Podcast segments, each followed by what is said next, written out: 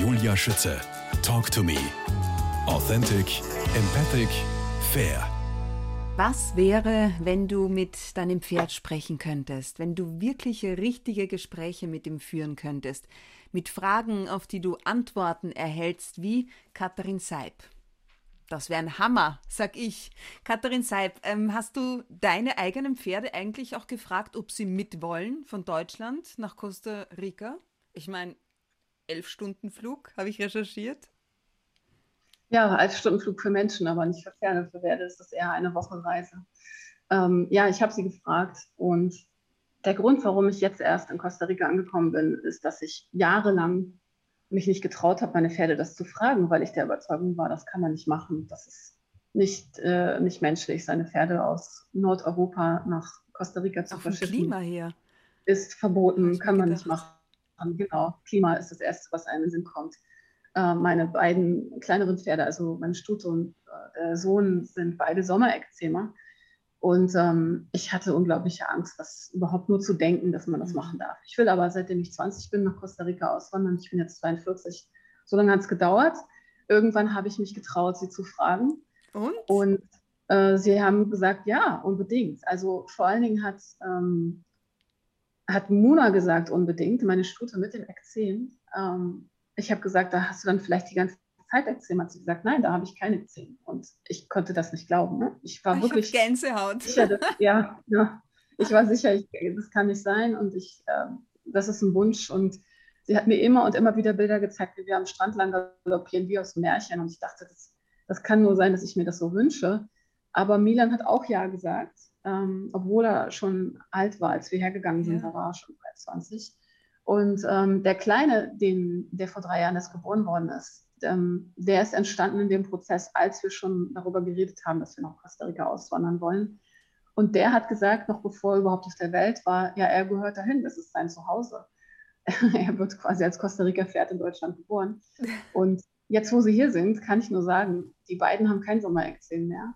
Ähm, Milan fühlt sich wohl und Makani, der Kleine, rennt durch die Wellen, als wäre er hier geboren. Also dem ist auch nicht warm, also allen ist nicht warm. Es ist alles gut. Also alles, was man über Pferde und Thermoregulierung und Klima und Pferden geht es am besten bei 5 Grad und so weiter hört oder 15, was weiß ich, ähm, kann ich für meine drei Pferde so nicht bestätigen. Im Osten die Karibik, im Westen der Pazifik. Jetzt rückblickend, worin lag denn die größte Herausforderung aber bei der Übersiedelung?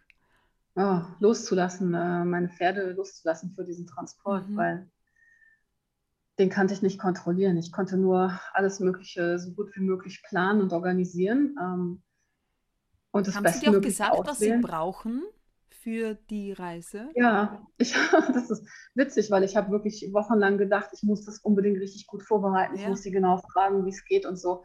Und aber diese Details, dieses Machen, dieses Menschliche war nicht so wichtig. Milan hat irgendwann immer nur noch zu mir gesagt, wir wissen jetzt, was passiert und das Mhm. reicht.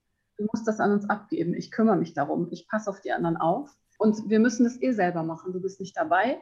Mehr kannst du nicht tun. Also ob ich jetzt irgendwelche Kleinigkeiten, ich habe ihm noch Abschützdecken gekauft, damit sie irgendwie, wenn sie schwitzen, danach nicht, dass ihnen nicht kalt ist und so. Ja. Ähm, aber so Blödsinn, das war alles überflüssig. Es ging wirklich darum, zu vertrauen, wenn die Pferde sagen, sie machen das schon, dass sie das dann auch machen. Das war meine größte Herausforderung. Ne? Der Moment, wo die vom Hof gefahren sind, den werde ich nie vergessen. Ich habe sie erst eine Woche später wiedergesehen, weil als Pferd ähm, per DHL im Flugzeug wirst du nicht direkt nach Costa Rica geflogen, sondern erstmal nach Mexiko und nach Panama und musst sowieso erstmal nach Holland fahren mit einem Transporter, da zwei Tage stehen und von Holland dann geht's los und so. Und das hatte ich nicht in der Hand. Und ich hatte zwar Kontakt per WhatsApp mit der ähm, zuständigen Frau, die hat mir mal Fotos und Videos geschickt, aber zwischendurch dachte ich, ah ja, heute kommen sie in Costa Rica an und dann kam die Nachricht, nee, die sind jetzt doch noch in Panama und also das, das ist schon Gefühlschaos äh, auch für dich. Ne? ja, wirklich Unglaublich, unglaublich. ähm, darauf zu vertrauen, dass es gut wird. Ja. Ja, neben deinem jüngsten Buch Wahre Freundschaft gibt es auch noch ebenso im Kosmos Verlag erschienen das Webinar, das Video Was denkt dein Pferd über dich mit den Grundlagen eines telepathischen Pferdegesprächs. Welche sind das in aller Kürze? Und die Grundlagen eines telepathischen Pferdegesprächs sind eigentlich nur, sich zu trauen, das zu machen, sich darauf einzulassen, indem man die Augen schließt, an das Pferd denkt, um das es geht, sich vielleicht ein bisschen zu erden, aber ganz simpel. Erdung passiert schon, wenn ich mir vorstelle, dass unter mir die Erde ist. Das reicht eigentlich schon. Und dann einfach anzunehmen, was da kommt. Ähm, es ist wirklich super einfach, den Kontakt aufzunehmen, so wie ich es eben gesagt habe, das reicht schon. Aber sich zu trauen, dass das, was einem dann durch den Kopf geht, tatsächlich Botschaften von dem Pferd sind, das anzunehmen, das ist die größte Herausforderung für Anfänger, weil man immer meint, man hätte sich das ausgedacht. Ja, oder Wunschdenken oder Einbildung. Ja, genau. Mhm. Und um das zu umgehen, macht es Sinn, das mit völlig fremden Pferden zu üben, die man noch nie gesehen hat. Wo man ein Foto hat nur vom Kopf, was auch nicht aktuell ist, ähm, damit man auch nicht aus Versehen am Exterieur meint, was abzulesen. Und ähm, das dann immer wieder zu machen und sich Feedback zu holen, bis man irgendwann merkt, es ist nicht 50 Prozent Zufall und 50 Prozent äh, nicht stimmig, sondern es ist 90 bis 95 Prozent zuordnenbar, zuordnenbar von dem Besitzer. Und nur so kann man die meisten Menschen dazu bringen, dass sie, das, dass sie das annehmen. Aber das sind die Grundlagen, ja. Werde professionelle Tierkommunikatorin für Pferde steht auf deiner Homepage pferde-verstehen.de. Diese Ausbildung, die du anbietest, ist weltweit einzigartig, findet in Deutschland oder als Intensivausbildung in Costa Rica statt. Ich kann aber jetzt aber mein Pferd nicht einfach einpacken und zu dir düsen, oder? Wie funktioniert Nein. das? Genau, deswegen gibt es das in Deutschland noch, weil da kann ich das mit den Pferden vor Ort machen. Mhm. Ähm, da ist es so, dass äh, sich einige Teilnehmer überlegen, ihr Pferd mitzubringen, andere nicht.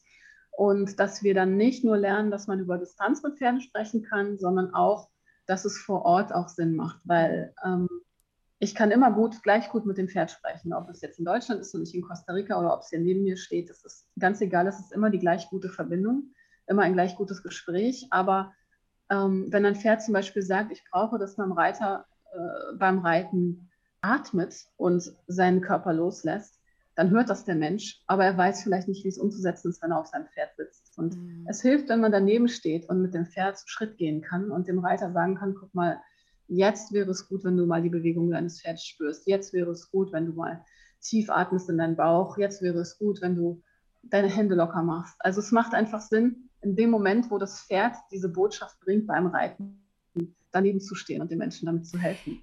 Oder wenn das Pferd dann sagt, so ist es unangenehm oder das, was sie jetzt macht, geht nicht oder was auch immer. Und das den Leuten beizubringen in der Ausbildung, ist, ist direkt am Pferd zu arbeiten, das ist so, so viel wert und das ist so, so gebraucht auch in der Pferdewelt, dass ich die Ausbildung eben in Deutschland spezifisch für Pferdeleute gebe. Ja, weil du vorhin auch gesagt hast, Bauch. Dir ist es besonders wichtig, dass äh, wir Menschen viel mehr auf unser Bauchgefühl hören, wenn es um unsere Pferde geht. Wieso tun wir das deiner Meinung nach nicht oder viel zu selten?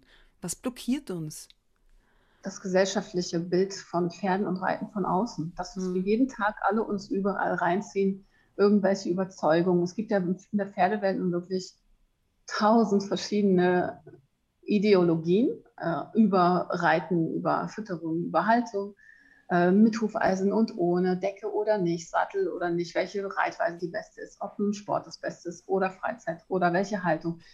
Da könnt ihr nun unendlich erzählen, die sich teilweise so hart widersprechen, wo aber immer so ganz wissenschaftliche Ideologien hinterstehen, die ja groß sehr hochtrabend angepriesen werden und dann irgendwelche Zeichnungen und Striche auf den Pferden oder eingemalte Muskeln oder Theorien. Es ist sehr viel Theorie, sehr viel Theorie, was Menschen immer in ihrem Kopf über Pferde so machen. Es sind sehr viele Urteile, die dabei gefällt werden. Sehr viel so und nicht anders muss es sein. Und wir wollen ja immer gerne auf irgendwen hören. Wir wollen, dass irgendwer uns sagt, wie es geht.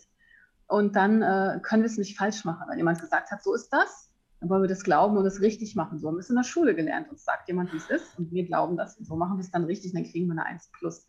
Und mit unserem Pferd wollen wir es alles richtig machen, weil wir es ja so lieb ja. haben. Und diese ganzen Ideen, die wir von außen bekommen, äh, die hindern uns daran, auf unser Bauchgefühl zu hören. Obwohl, wenn ich das, wenn die viele Leute, die mit ihrem Pferd von mir sprechen lassen, die sagen hinterher, das habe ich eigentlich auch schon mir so gedacht. Das habe ich im mhm. Gefühl gehabt. Und dann kann ich sagen, ja, das ist, weil du dein Pferd gut fühlst. Alles, was dich daran hindert, ist der Mangel an Glaube an dich selbst oder an deine Verbindung zu deinem Pferd. Der Mangel an Bauchgefühl, den du dir erlaubst, ja. Verbindung ist ein gutes Stichwort. Katharin Seib, wie bist du aufgewachsen? Geboren worden 1980 in Hamburg. Womit assoziierst du deine Kindheit gefühlsmäßig? Gefühlsmäßig, ähm, ja, mit den Pferden. Also, hm. das ist jetzt ist jetzt platt, aber wirklich gefühlsmäßig waren es immer die Pferde, die mich überhaupt durchs Leben gebracht haben. Also die beste Verbindung hatte ich immer zu den, zu den Tieren, aber hauptsächlich zu den Pferden. Und ich bin in Hamburg aufgewachsen am Stadtrand und mein größtes Bedürfnis war, die ganze Zeit zu den Pferden zu können. Also ich hatte das Glück, dass ich eben am Stadtrand bin. Ich bin dann neun Kilometer mit dem Fahrrad in den Stall gefahren, jeden Tag in den Ferien und zurück, damit ich mit den Pferden sein kann. Ähm, und meine Eltern haben mir zum Glück erlaubt, in den Ferien ähm, im Alter von neun bis 15 war ich auf, Pony, auf dem Ponyhof in Schleswig-Holstein, also ganz im Norden noch, und durfte da einfach mit den, mit den Ponys sein. Und da war so ein Bauer, der hat sich nicht so viel um uns gekümmert, zweimal am Tag mit uns Ponyreiten gemacht und aber halt ohne Sattel einfach so. Ne? Und das war das Beste für mich, da mit diesen Pferden sein zu dürfen und ähm, Oder auch mal zwischen den Beinen zu schlafen, wo ja. man als Eltern Panik bekommt. Wo ist mein Kind? Ja, ja das war das, was du sagst, es ist halt passiert. Da war ich jetzt drei Jahre alt, da waren wir im Urlaub äh, mit der ganzen Familie und meine Eltern haben sich einen Pony ausgeliehen, um mich darauf rumzuführen, weil ich das immer schon, schon mit drei unbedingt machen wollte. Mhm. Und am nächsten Tag bin ich dann äh, weggelaufen zu dem Hof und habe mich da zu dem schlafenden Pony zwischen die Beine gelegt, weil ich kann mich daran nicht erinnern, ich war viel zu klein, aber mein Vater hat mich gefunden und gesagt, er hat versucht dann so ganz, ganz ruhig, ja. weil er Angst hatte, dass das Pferd dann aufsteht und mich zertrampelt, äh, mich da irgendwie wieder rauszuholen. Ähm, ja, aber das war anscheinend immer schon mein Bedürfnis. Keine Ahnung, vielleicht war ich im letzten Leben Pferd, ich weiß es nicht. Ja. Du wolltest ja Pferdewirtin werden, wurdest dann aber staatlich geprüfte Zootierpflegerin und ein persönliches Projekt von dir waren eine Zeit lang die Wildpferde. Was haben die dich gelehrt? Woran erinnerst du dich da besonders gern? Ach, besonders gerne erinnere ich mich daran, dass man Wildpferde nicht trainieren kann. Das stimmt natürlich nicht. Wenn man intensiver Trainer ist, kriegt man auch Wildpferde trainiert. Aber ich, ich hatte halt den Auftrag, diese Wildpferde, das waren Konix, die tatsächlich aus wilden Herden in den Wildpark gekommen sind, handelbar zu machen, dass die eben Hufbearbeitung und medizinische Behandlung und sowas ertragen, also Halfter mhm. drauf und anbinden lassen und anfassen und so. Und ich habe mir sehr viel Mühe gegeben dabei und ähm, habe auch so irgendwann mal dieses Join-Up von Monty Roberts versucht mit mhm. denen. Und die haben mir eigentlich immer nur gezeigt, dass es einfach, dass es einfach nicht richtig ist. Also was soll ich sagen, die die waren gern mit mir zusammen, aber nur, wenn ich sie auch respektiert habe, so wie sie sind. Ich habe es zwar schon geschafft, einen Halfter drauf und dass man die Hufe machen konnte und so, aber darüber hinaus machte es nicht so richtig viel Sinn. Äh, ich habe auch versucht, äh, die Stute zu reiten und sowas. Einfach so, weil das mein menschliches Bedürfnis war. Mhm. Weil viele Menschen denken, man müsste Pferden möglichst viel beibringen, dass sie mit einem zusammen machen. Und, und die Pferde haben halt wirklich immer genau das mit mir gemacht, was nötig war. Und das darüber hinaus, das war Unverständnis. Also da haben sie einfach nicht verstanden, was das soll. Und ich habe das Fohlen dann, was gekommen ist von der einen Stute. Ähm, das habe ich von Anfang an äh, ausgebildet, quasi, dass es mit Menschen gut umgehen kann. Und das war sehr, sehr menschenfreudig, sehr menschenzugewandt. Das hat auch alles toll gemacht. Aber das hatte nicht so viel davon, weil es dann am Ende ja als Reitpony eingesetzt werden sollte für diesen Park. Und das muss frustrierend sein. Es war sehr frustrierend, Und weil das war nicht das, was wehtun. Ja. Die ja, Mona ja. ist ja auch ein Wildpferd. Wie bist du zu der gekommen? Ja, die ist die... jetzt kein reines Wildpferd. Okay. Die ist ein Konig-Mix. Die ist aus Polen. Und im Pass steht drin, die Mutter ist ein Konig und der Vater ist irgendwas. Das kann man nicht genau übersetzen. Aber sie ist halt ein sehr wild geprägtes Pferd. Also sie ist so, wie ich das von den Konigs aus dem Wildpark kenne und wie ich es manchmal auch von den Isländern kenne. Das sind Pferde, die, die einfach ihrem, ihrer Wildform noch sehr nahe stehen so wie es bei Hunden auch äh, Hunde gibt, die ihrer Wildform noch nahestehen, also ne, Wolfshybride oder Hunde, die noch sehr instinktiv sind mit Jagdtrieb oder die sich nicht so gut trainieren lassen und so. Und so gibt es auch bei den Pferden. Es gibt welche, die sind schon durch Zucht eben weiter dahin gekommen, dass sie mit Menschen besser kompatibel sind. Und es gibt welche, die sind eben noch ein bisschen wilder geprägt. Und Mona ist eben noch wilder geprägt. Ihr Sohn übrigens auch.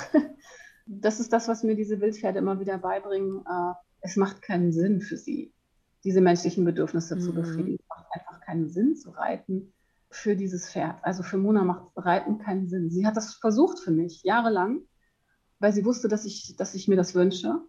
Aber sie fühlt sich einfach nicht richtig damit. Sie fühlt sich einfach nicht richtig. Es ist, als würde ich, äh, als würde jemand den Anspruch haben, dass ich ihn ständig rumtrage, einfach weil es ihm so viel Spaß macht. Aber es, es macht ja für mich keinen Sinn. Auf, auf, welchem Pferd reitest du eigentlich auf YouTube? Auf Milan. Auf Milan. Auf Milan. Okay. Der Wallach, genau. Milan trägt mich sehr gerne. Und mhm. viele Pferde tragen ihre Menschen gerne. Und mein kleiner, Makani, der Sohn, der will auch unbedingt reiten. Will unbedingt reiten. Der will jetzt immer schon mit seinem Pet rumlaufen, obwohl der wirklich noch aussieht wie ein Baby, der ist drei. ähm, und der ist auch relativ klein. Ich weiß gar nicht, ob ich ihn jemals reiten kann. Dafür müsste er schon noch sehr viel wachsen.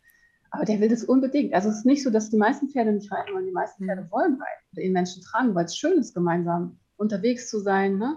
Aber Mona ist eben kein Reitpferd. Und das hat viel damit zu tun, dass sie noch sehr wild geprägt ist.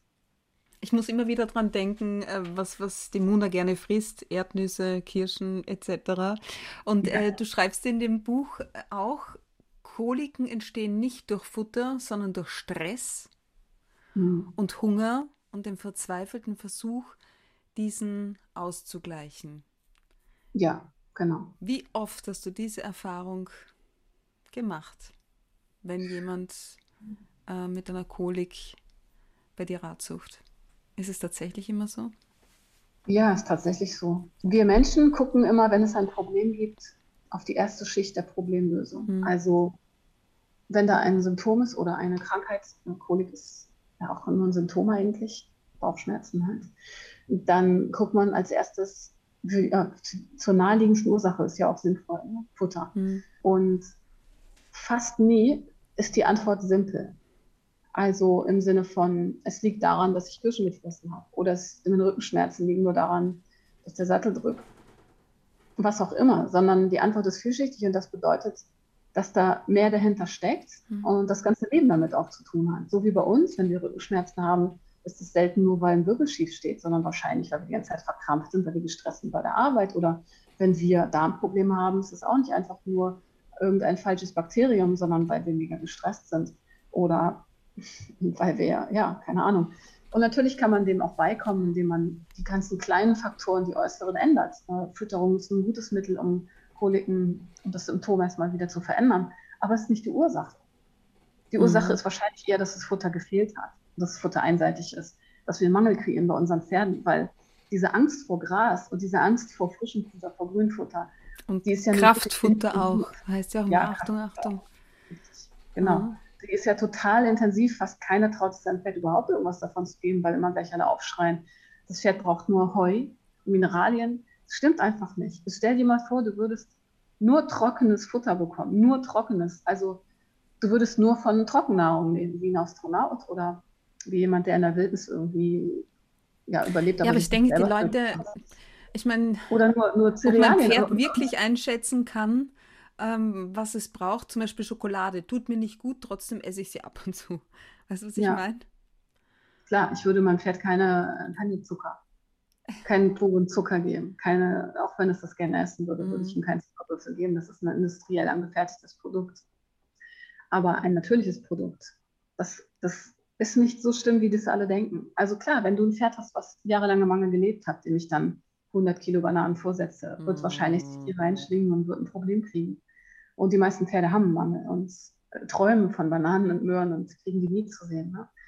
Aber ähm, wenn du das daran führst, Stück für Stück, vor allen Dingen, wenn du nicht bei Bananen anfängst, sondern bei Gras und Ästen und Bäumen und variierenden Pflanzen und Büschen und Kräutern und in Deutschland stehen die Pferde halt auf Wiesen, die hauptsächlich Monokultur sind, also Gras, was für Kühe gezüchtet worden ist, um sie möglichst schnell fett zu füttern. Und es füttert die Pferde auch wirklich fett und dann kriegen die Leute Angst vor Gras. Aber interessanterweise, wenn ich hier in Costa Rica meine Fütterungen beobachte, die Pferde haben 24 Stunden Heu und tagsüber sechs bis zehn Stunden Gras. Und ich habe Mühe, äh, dass die nicht zu dünn sind. Ich muss richtig mich bemühen, ja. die zu füttern, dass die nicht zu dünn sind.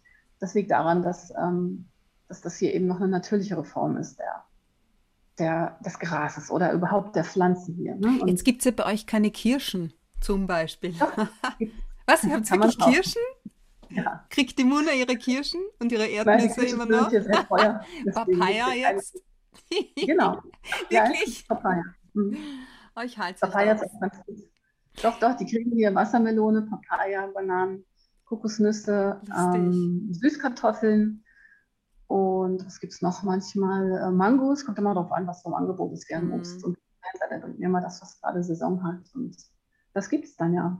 In den Fällen es gut. Also. Katharin Seib, seit neun Jahren arbeitest du hauptberuflich als Tierkommunikatorin, mittlerweile ausschließlich für Pferde. Wurdest zuletzt mit dem Prestige Award Equestrian Professional of the Year ausgezeichnet. Zwei weitere Bücher beim Kosmos Verlag sind in Arbeit. Worum wird es gehen? Es wird erstmal im nächsten Buch darum gehen, ganz simpel eine, eine Anleitung zu geben für jeden, der mit Pferden sprechen möchte. Mhm. Schritt für Schritt, Tierkommunikation für sich und das eigene Pferd und auch für andere Pferde. Das als Erklärung, so als Buch, dass das gut erklärt.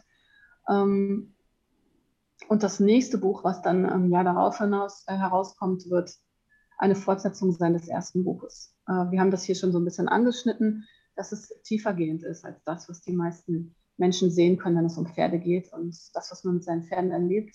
Es steckt mehr dahinter, es sind Parallelen in unserem Leben, die wir gemeinsam bestreiten. Und das geht manchmal so tief. Ähm, das habe ich in dem ersten Buch noch nicht wirklich angegriffen, weil ich erstmal erklären wollte, dass es überhaupt möglich ist, mit Pferden zu sprechen und was dabei alles so passieren kann. Aber um die Tiefe da drin, darüber möchte ich unbedingt noch ein Buch schreiben. Und bin ganz froh, dass der Kosmos Verlag sich dafür ähm, bereit gefühlt hat und gesagt hat, ja, unbedingt, mit offenen Armen, weil das wird eben auch ein paar Dinge ansprechen, womit nicht jeder sofort was anfangen kann. Wie zum Beispiel?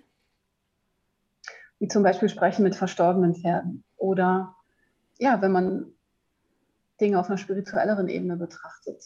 Okay. Oder so zum Beispiel, warum mein Pferd äh, von sechs verschiedenen Behandlern gar nichts hatte, nur von dieser Frau, die schamanisch für sie gearbeitet hat. Mhm. Ne, oder wieso mein Pferd eine Hofrehe überlebt hat und nach Costa Rica auswandern kann und hier am Strand rumgaloppiert. Das hat eben nicht nur was mit der medizinischen Versorgung zu tun, sondern mit mir. Ja zwei weitere Bücher und dann noch dein Stahlprojekt Equivolution, die Revolution der Pferdehaltung. Dabei geht es um artgerechte Pferdehaltung mit möglichst individuellen Anpassungsmöglichkeiten. Wie darf ich das verstehen?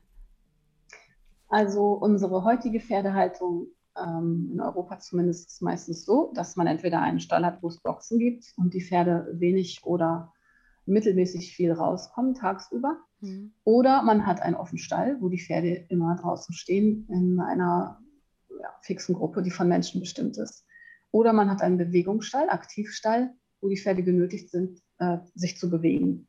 Alles immer in einer festen Gruppe. Das heißt, eine von Menschen festgelegte Herde. Die meistens an der oberen Grenze angelegt ist, von wie viele Pferde zusammen sein sollten. Und das bedeutet für Pferde, dass sie keine Wahl haben. Und dieses Stallprojekt, was ich machen möchte, ist so ausgelegt, dass die Pferde ein Mitspracherecht haben, dass sie also selber entscheiden können, wo sie sich aufhalten. Es gibt Boxen, Paddock-Boxen, wo sie sich in ihren eigenen individuellen Bereich zurückziehen können, um dort zum Beispiel äh, in Ruhe zu fressen, weil einer der Vorteile von Boxenhaltung ist, dass viele Pferde gerne in Boxen stehen, weil sie da Ruhe haben zu fressen und zu, zu schlafen. Ähm, aber sie können eben auch selbstbestimmt wieder rausgehen. Das funktioniert mit Chip, mit Türen, die halt äh, Chip bedient sind, so wie auch im Aktivstall vieles mit Chip funktioniert.